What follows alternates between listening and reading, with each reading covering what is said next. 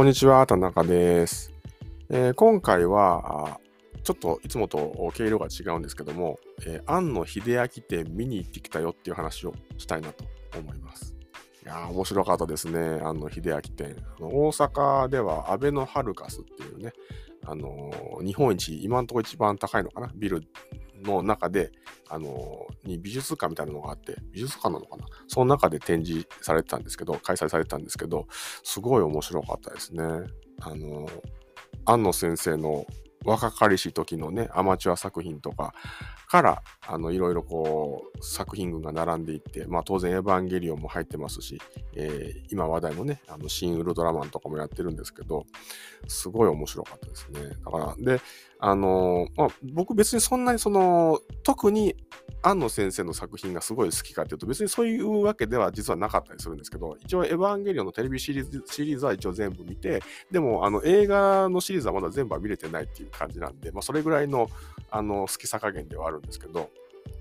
でも僕が面白かったなと思って何が面白かったかっていうと、もうとにかくなんかね、庵野先生が作ってる作品というか作品作りしてる様子がすごいこう楽しそうというかなんかこう夢中になってやってる感じが伝わってくるっていうとまあそうどうなんだろうかよくわかんないんですけど僕にはそう見えたんですよね。なんか特にその学生時代の作品とかっていうのもあってあのねあの学ラン着てる安野先生若かりし安野先生とその友達があの2人で特撮で戦ってるようなウルトラマンなのかなねモチーフになってなんかあの安崎安崎降臨とかっていうそのウルトラセブンの技だと技だったと思うんですけどそういうのとか出てきたりとかしてたんでウルトラマン風なのかなっていう気はするんですけどそれででねあの友達と戦ってるような映像とかすごい楽しそうだったしあとそのアマチュアでえっ、ー、ともう頭から上はもうむき出しの庵野秀明なんですけど、で、首から下からウルトラ、ウルトラ、帰ってきたウルトラマンか、なんかウルトラマンかなんかそんな感じで、まあ、コスプレしてる感じなんですけど、それがそのね、あの、特撮で巨大化して戦ってるみたいなアマチュア作品とかあって、もうものすごい楽しそうに見えるんですよね、見えたんですよね。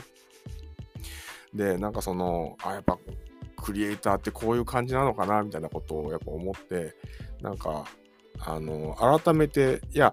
ね、まあ、クリエイター、仕事としてね、一応、まあ、デザインも、あの、比べるのがどうなんだって話っていうかね、並べて話すのどうなんだって話はもちろんあるんですけど、でもまあね、多少なりものを作る人間として、当然仕事としてお客さんのオーダーを満たさなきゃいけない部分っていうのは当然あるんですけど、でもやっぱものづくり楽しむっていうのはすごい大事なことなんだろうな、みたいなことは改めて思いました。うん。なんかね、なんか好きなことやってる人っていうのは、ある種の神々しさを感じるよなと。神がかって見える何かがあるなみたいなことをちょっと思ったんで、うん、やっぱりそうですね、その、いい作品に触れるとか、あの、そういうね、クリエイターの姿勢に触れるっていうのは、なんか、いいもんだなと思いながら、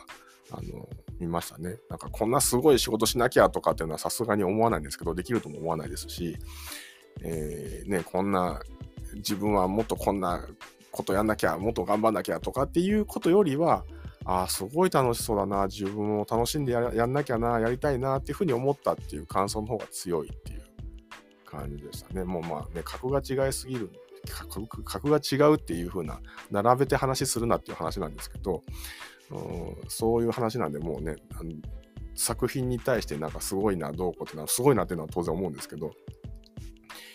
うん、なんかそういうので、いや、なんかちゃんと、ちゃんとやんないといけないなっていうかね、うんいいの作らなきゃいけないなっていうこと以上に楽しんでやりたいなっていうふうに思ったっていうのが感想としては大きかったですね。なので、あの、皆さんもぜひものづくりされてる方は僕のね、あの音声聞いてる人はものづくりしてる人多いので、えー、ぜひ楽しんでやってもらいたいなと。まあ普段からね、僕は割と楽しん、ぜひ楽しんでみたいなことをよく言いますけど、いや、改めてぜひ楽しんでやってほしいなって思いましたし、自分もももっと楽しんでやんないといけないなっていうふうに思いました。ですね。で、あとは、そのね、もうこれも、まあ、全然関係ないっちゃ関係ないんですけど、あのね、おねやみその翼、王立宇宙軍っていう映画があって、これはもう僕は全映画の中で一番好きなんですけど、もう、えっ、ー、と、実写とかもう洋楽、邦楽合わせて、全部の映画の中で、おねやみその翼っていう映画が一番好きなんですけど、これがですね、あのリマスターされて、4K かな？なんか 4K リマスターかなんかで、あの劇場公開されると。これはもう絶対見に行かんといかんなと思ってるんですけど、えっ、と、10月の28だったかな？にあの劇場公開されるっていう話なんで、これは見に行かんといかんなと思ってるという感じですね。なので、あのぜひ